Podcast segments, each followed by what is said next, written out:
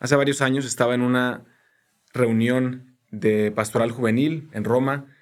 Iban a ir ahí sacerdotes, consagradas, consagrados y algunos laicos. Estaba yo estudiando universidad para reflexionar en la misión de evangelizar a los jóvenes de una mejor manera. Y después de, de la presentación, había ahí algunos sacerdotes que decían, pues yo llevo 20 años trabajando con jóvenes y pues vengo a estas reuniones para reflexionar y escuchar otros testimonios. Y luego unas consagradas que decían, sí, yo también llevo unos 22, 23 años trabajando con jóvenes. Y luego me tocó presentarme a mí y digo, pues yo tengo 20 años en el mundo y vengo aquí a aprender. Y fue en esas reuniones en las que me tocó estar sentado al lado de un gran sacerdote, el padre Jorge Obregón, y él es el que nos va a acompañar el día de hoy. ¿Piensas que ser cristiano significa dejar de ser feliz o dejar de disfrutar todas las cosas buenas que te ofrece la vida? La verdad, hace poco yo también pensaba lo mismo, pero en esta temporada te lanzo el reto y camino contigo en la búsqueda de otra respuesta.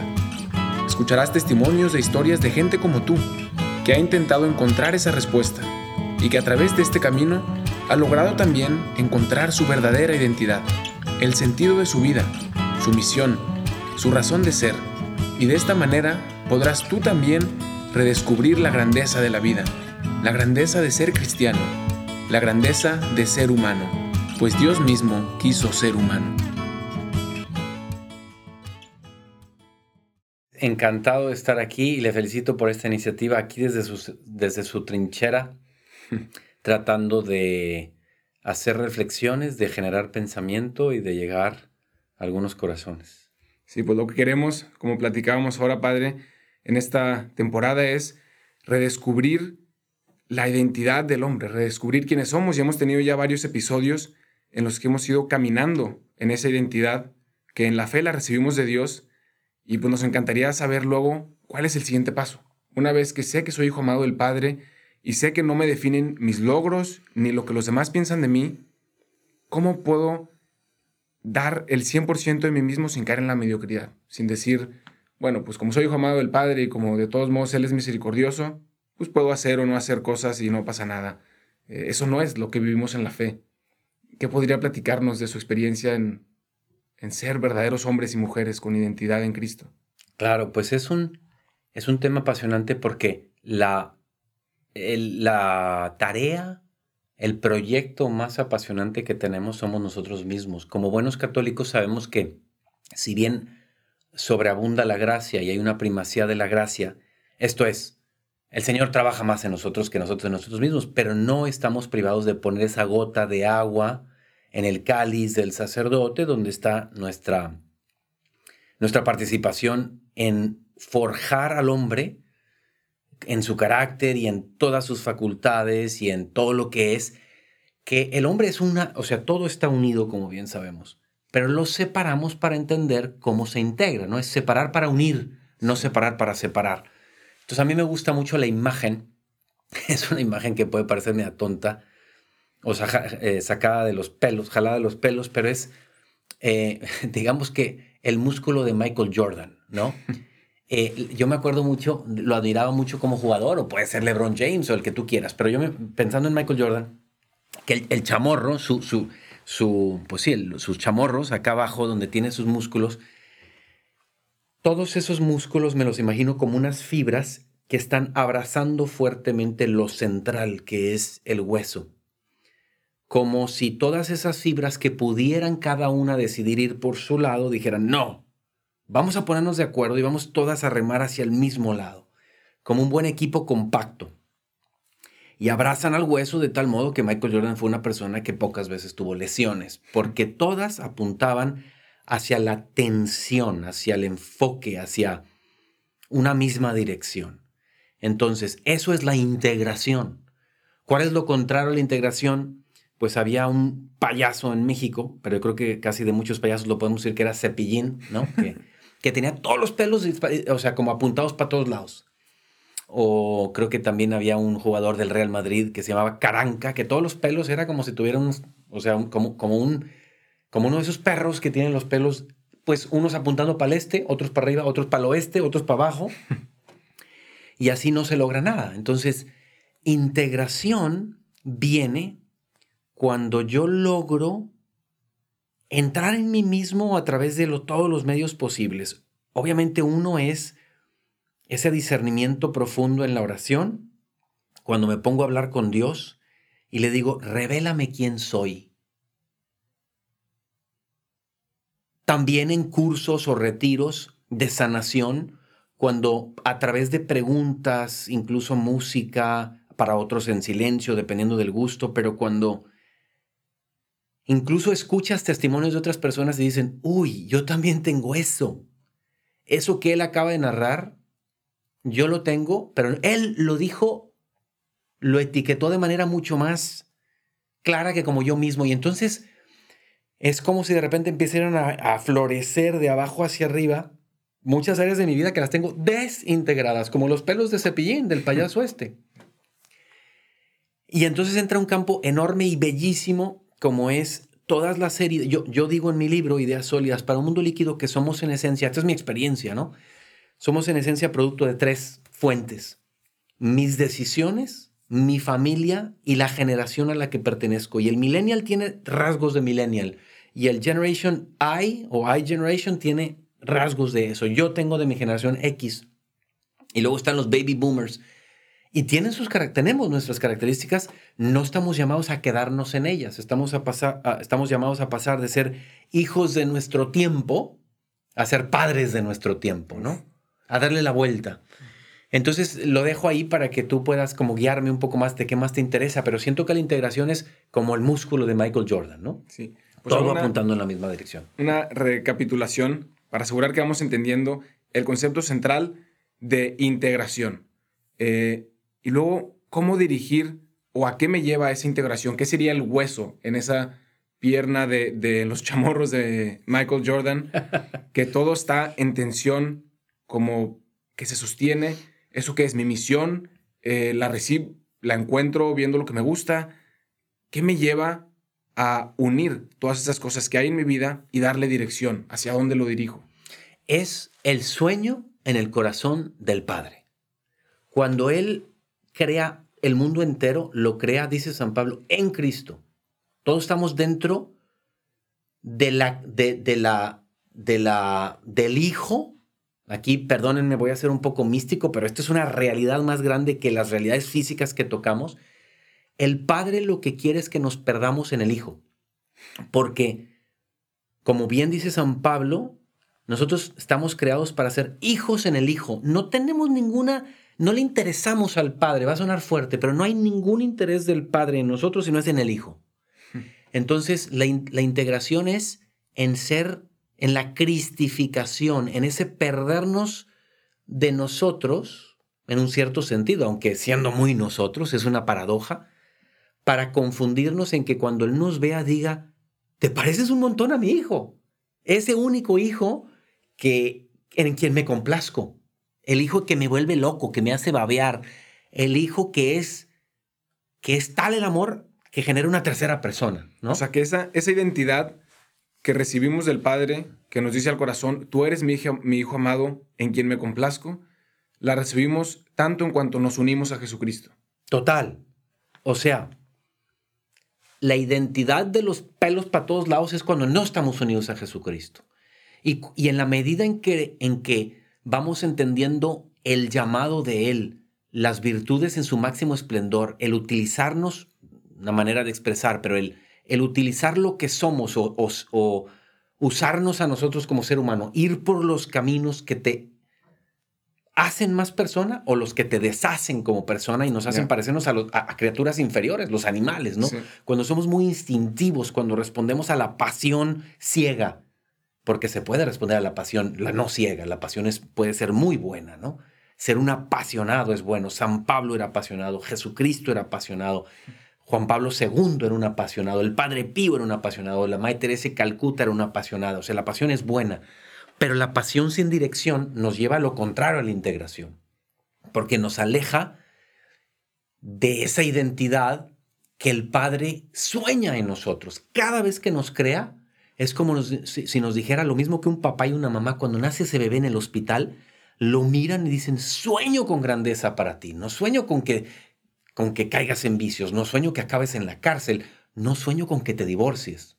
quiero que las decisiones que tomes sean decisiones de grandeza, de bien, de, de, transformación y de creación, ¿no?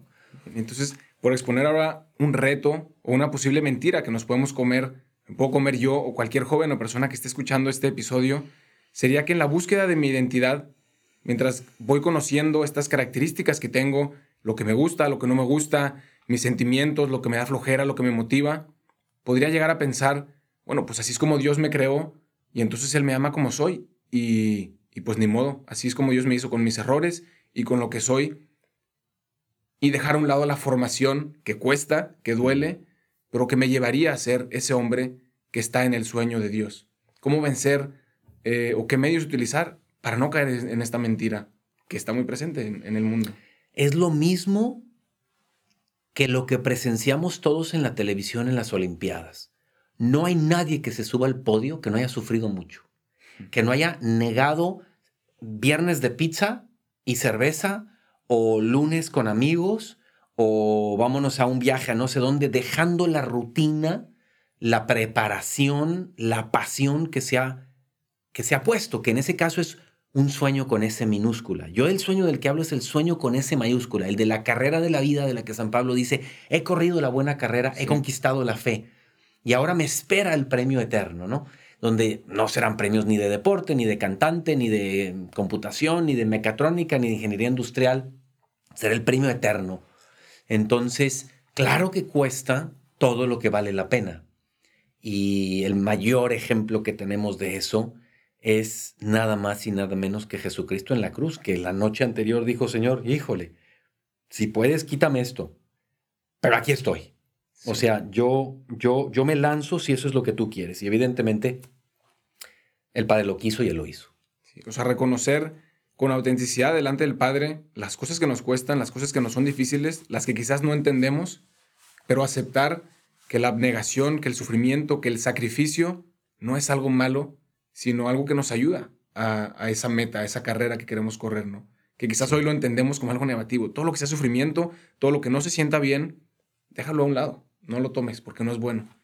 Y, y luego, y luego el mundo lo piensa así para unas cosas, pero fíjate el esfuerzo que le pone un joven apasionado, una joven apasionada que quiere ser, yo quiero entrar a, la Universidad de Columbia, aquí en Nueva York, ¿no? Quiero entrar a una Ivy League School, no quiero entrar a Princeton y se parten el lomo por hacerlo. Ah, no, ahí sí vale la pena el esfuerzo porque nace de mí. Yo creo que el problema del mundo de hoy es haber perdido las, la conciencia de que el llamado más profundo no viene del interior, se tiene que buscar en el exterior.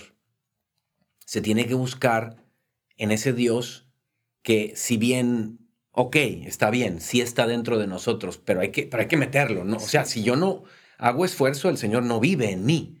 Cristo dice, cuando Cristo dijo en Gálatas 2.20, ya no soy yo, sino es Cristo quien vive en mí, eso ya Pablo ya había sufrido para poder decir esa frase, ya había, le había dicho a Cristo, entra en mi corazón, entra en mi vida, entra en mis planes. Y entonces la, la, vivencia de Dios en él es porque había una puerta abierta. Claro. Pero antes de la puerta abierta hay muchos que ni saben que hay que abrírsela. Entonces es un primer paso. Sí, igual que San Agustín, que para poder decir, Señor, yo te buscaba afuera y tú estabas dentro de mí, tuvo que romper su ciclo de te buscaré mañana y tomar la decisión de buscarlo y de darle la oportunidad del día de hoy. Sí, así es. O sea, es algo intencional. Y el sentido de nuestras vidas es una paradoja, como tantas cosas espirituales que tienen una doble realidad y a diferente nivel. Al nivel de la respuesta del hombre hay que buscarla afuera. Al nivel de la presencia de Dios, Dios quiere estar dentro y está en la conciencia del hombre, está en, en el deseo profundo que el hombre tiene. Eso sí está dentro, el deseo profundo que San Agustín tenía por encontrar a Dios afuera. Pero él tuvo que romper su ignorancia y su deseo de los escritos de Plotino, Platón y las diversiones de mujeres y de los placeres para decir, ahí no lo voy a encontrar. Pero ciertamente hubo una búsqueda, por así decir, de una vocación que me viene de fuera y que yo descubro dentro. Pero es Dios que desde fuera me llama. Entonces, recapitulando y para ser plásticos y no demasiado elevados, el problema del mundo, o en positivo, el reto del mundo es descubre que hay una voz eterna que te creó, que te llama a algo. Dedícate a encontrarla y a decir, ya encontré mi vocación. Y entonces la persigues y ya, pues él va a estar tanto afuera como adentro. Pero hay un momento en donde él está afuera llamándote, porque si no, caes en el hiperindividualismo y egocentrismo de ahorita, donde do what you love. A ver, espérate. ¿Cuántos miles de seres humanos pueden decir que hacen lo que, que, aman lo que, perdón, que hacen lo que aman? Más bien, aman lo que, hacen, que es muy distinto.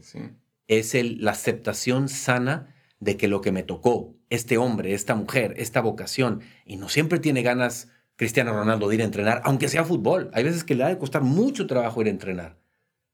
Le da flojera, pero se autoimpone y, se vence y va y entrena. Y así el padre de familia y así el, el conductor de autobús.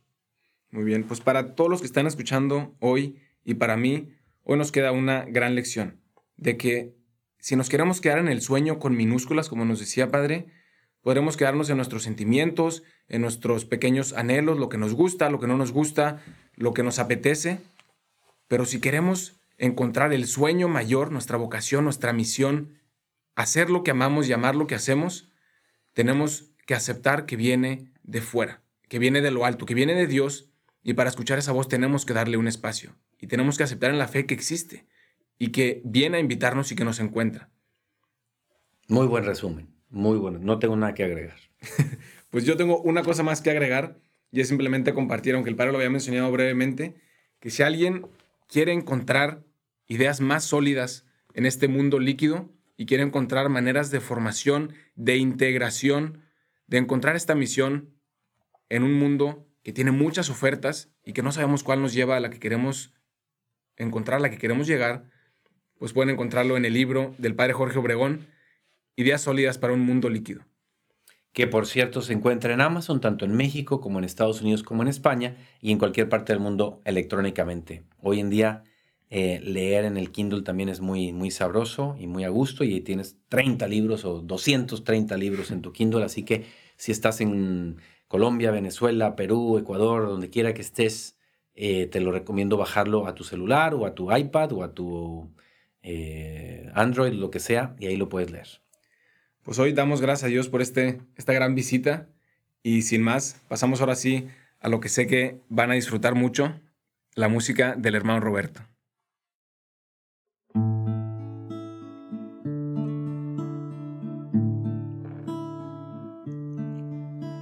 Soy la pregunta del millón, siempre la interrogación, no respondas que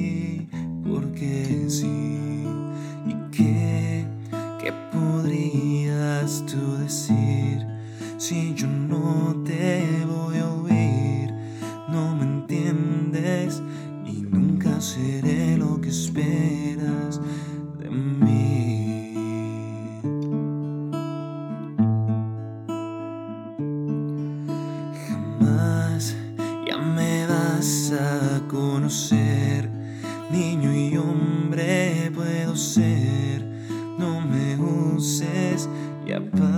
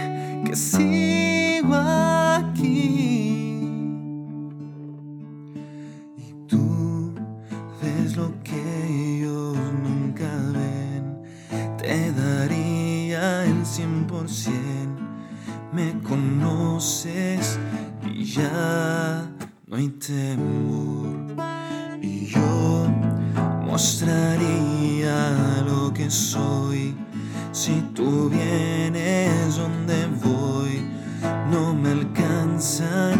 Si eres mi amigo mejor, ¿qué sabrán del mal y el bien? Yo no soy lo que ven. Todo el mundo durmiendo y yo sigo soñando porque tus palabras susurran mentiras que nunca creeré.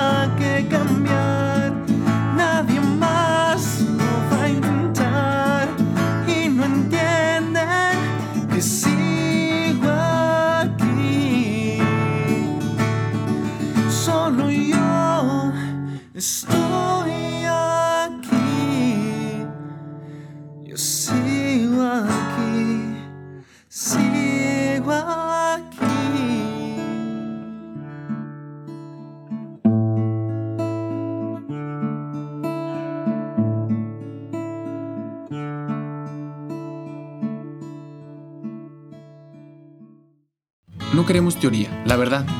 Buscamos experiencias. Por eso en este podcast te ayudamos a llevarte a Dios a donde vayas y hacer de cada día una experiencia de Dios. Búscanos en Instagram como Dios en Experiencias. Compártenos tus comentarios, haznos preguntas en Dios en Experiencias.